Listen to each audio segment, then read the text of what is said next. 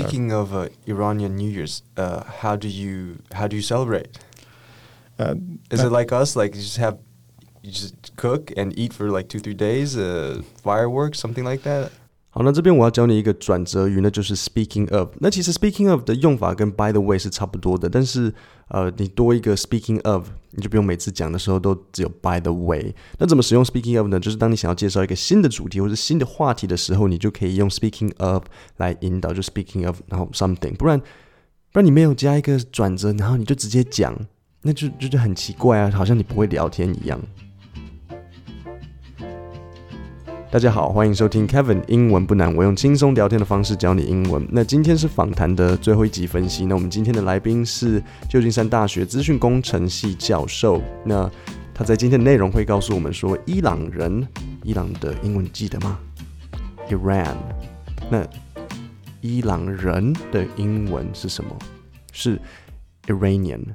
那他会告诉我们说，伊朗人都如何过新年。听完了你会发现，其实这个 Iranians 跟台湾人的新年其实还蛮还蛮相似的，所以刚刚我问 Vahab 什么，我问他们都怎么庆祝新年，所以 How do you celebrate? Is it like us？跟我们一样吗？跟我们很像吗？好，那我们一起听听看他的回答。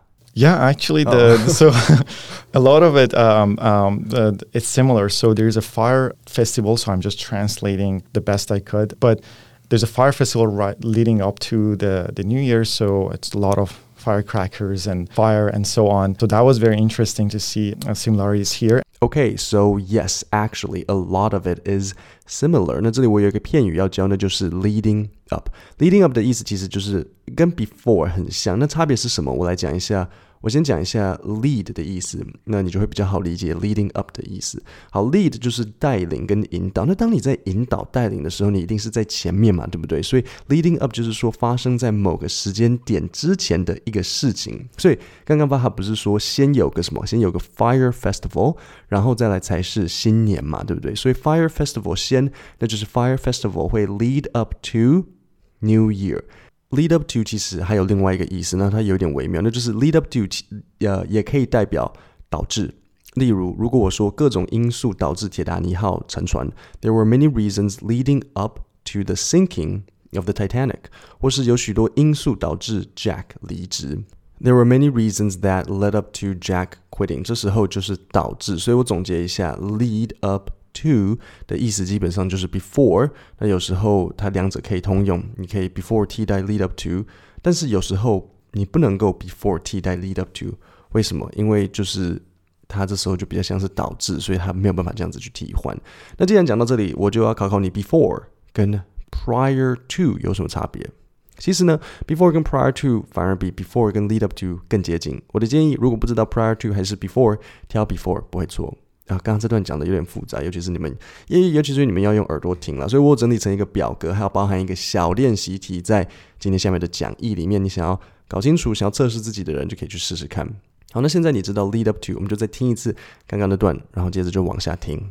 Yeah, actually, the so a lot of it um, um, uh, it's similar. So there's a fire festival. So I'm just translating the best I could, but there's a fire festival right leading up to the the New Year. So it's a lot of firecrackers and fire and so on. So that was very interesting to see uh, similarities here. And then the the New Year event itself, like the New Year Eve itself, is a family event. So we cooking dinner, especially um, uh, fish. And I did try to actually figure out if there is a there's connection between eating fish during New Year in Iran and here, but reading up, I couldn't find any connection. But 好，那这里有一个很有趣的巧合，不知道你是否有听到？我要先考考你，伊朗人在新年会吃的食物是什么？What sort of food do they eat？那我教你一个很重要的单词，那就是 especially。这个如果你有听到 especially，你应该会可以知道刚刚 是什么食物。especially 会不会拼 e s p e c i a l l y？中文的意思就是尤其。好，那我们就再听一次试试看。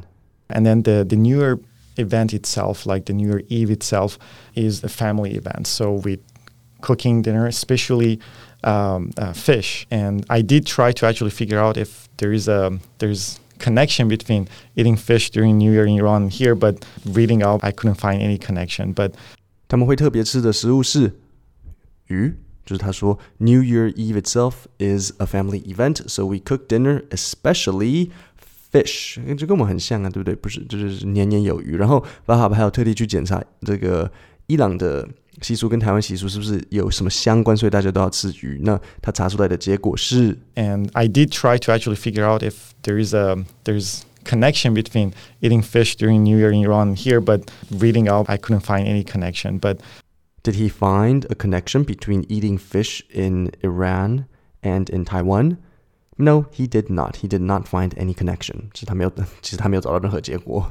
it was very interesting that there's a there's a coincidence there. But then the next two weeks of it, so after the New Year Eve, um, the next two weeks of it is just visiting family and friends and even extended family and friends. 好的，那这里有一个很重要又很道地的单词片语要教你，那就是 extended family。 呃，首先你知道 extend 这个字的意思吗？e x t e n d，extend 就是延伸，所以 extended 加一个 ed 进去，它变成一个形容词。那 extended family 合在一起，延伸家庭。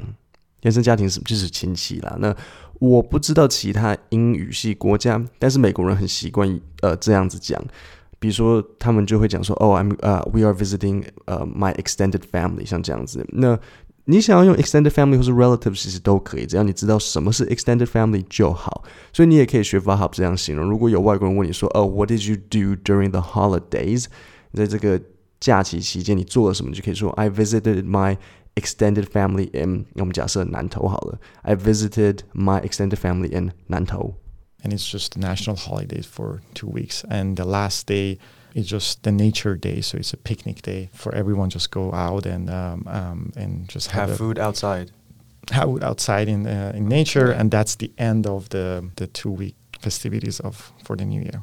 好，那这段不难，所以我们听力练习两题。第一题，How many days do people have off during New Year's in Iran？然后第二题，What do people do on Nature Day？好，就这两题，我们再听一次看看。 And it's just national holidays for two weeks, and the last day is just the nature day, so it's a picnic day for everyone. Just go out and um, um, and just have, have food outside out outside in uh, in nature, and that's the end of the the two week festivities of for the new year. 好的，那现在我来告诉你，How many days do people have off during New Year's in Iran? Two weeks, So fourteen days. 那这句我需要你直接用背的，因为你一定听得懂。但是如果我说，哎，我要你问人家说你们新年放假几天，你很多人应该会讲不出来。所以我先解释一下，呃，day off 这个字你一定知道。所以，比如说有假可以不用上班，就是 to have a day off。我今天放假，I have the day off。所以你要问人家说，你们新年假期可以放几天？你就会说，How many days do you do you 怎样 have off？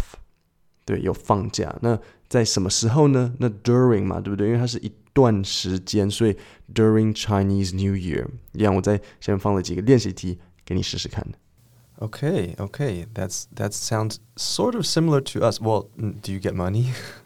Actually, yes. Really? Yes, yes. forgot that part. Uh, so, uh, yeah, the um, it's, it's, exactly like here. Uh, the, the younger children, the children yeah. get money. Yes, and 好，在这里我有一个单字要教你的，就是 sounds。这是一个很好用也很常会用到的单字。sound 如果不加 s，当然就是声音，像是 I hear a sound coming from the basement。但是如果加 s 就会是听起来，所以我说 that sounds sort of similar to us。那听起来跟我们很相似。那几个别的 sounds 的用法，例如像 Jack told me his plan, but I think it sounds stupid。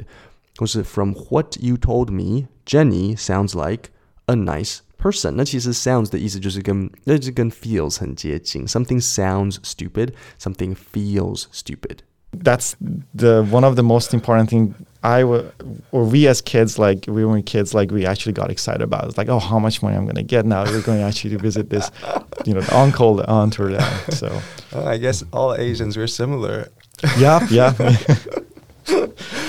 exactly okay that all right guys so you heard the professor when the COVID ends visit Shiraz is that how you how you pr- pronounce it yes yes Shiraz um, Vahab, thank you very much for coming on to the show. Pleasure, uh, and thanks for having me. 最后，我想要教一个之前讲过的内容，那就是你如果访问人家，或是人家到你的机构或是场合演讲，比如说公司啊或什么的，那结束的时候，你可以跟人家说一声谢谢。就像这里，我跟 Vahab 说，Thank you very much for coming onto the show。如果是一个演讲，你就会说 Thank you for speaking to us。那如果你想要多一点形容词来讲的比较呃优雅一点，你就可以说 Thank you for speaking to us。it was very informative. Informative 就是很有资讯的。It was very informative, and we all learned a lot.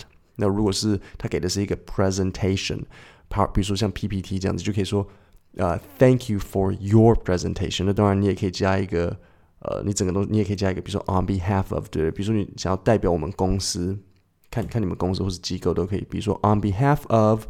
然后某间公司像这样子，We would like to thank you for speaking to us. It was very informative, and we all learned a lot. 一样，我有整理一个简单的表格在下面可以给你们参考。那下星期三我会把完整的这个跟教授的访谈放上来给你们。毕竟我分析了那四集，总是要靠自己的能力完整听一次啊，对不对？然后下礼拜五啊、我再找找看有什么好东西可以分享给各位。那今天的节目就讲到这里，我们下周见，谢谢大家。